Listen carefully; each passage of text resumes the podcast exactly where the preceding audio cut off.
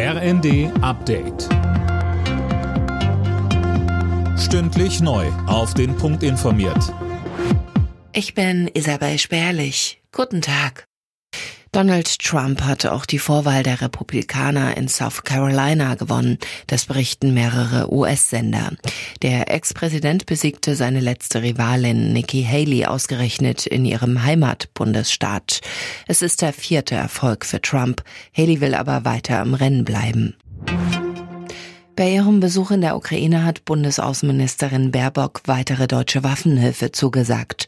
Sie hatte in der Hafenstadt Odessa ihren ukrainischen Amtskollegen Kuleba getroffen. Baerbock räumte ein, dass zunächst zu spät und zu langsam gehandelt wurde. Nun gelte aber, wir unterstützen euch jeden weiteren Tag, auch mit Waffenlieferungen. Baerbock sagte im ZDF außerdem, Putin will derzeit keinen Frieden. Und deswegen ist das, was wir tun müssen, maximalen Druck international auf Länder wie China oder auch Iran und Nordkorea liefern hier Waffen.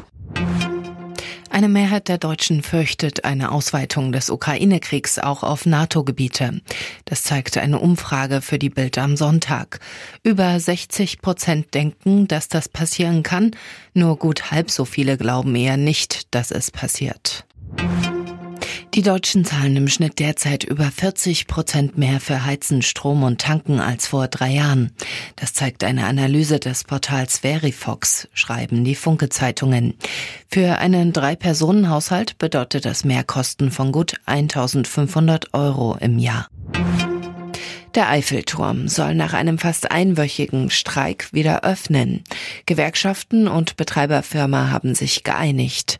Die Angestellten des Pariser Wahrzeichens sagen, dass zu wenig der Eintrittsmillionen in die Instandhaltung gesteckt wird. Nun sollen die Mitarbeiter mehr Mitsprachemöglichkeiten bekommen. Alle Nachrichten auf rnd.de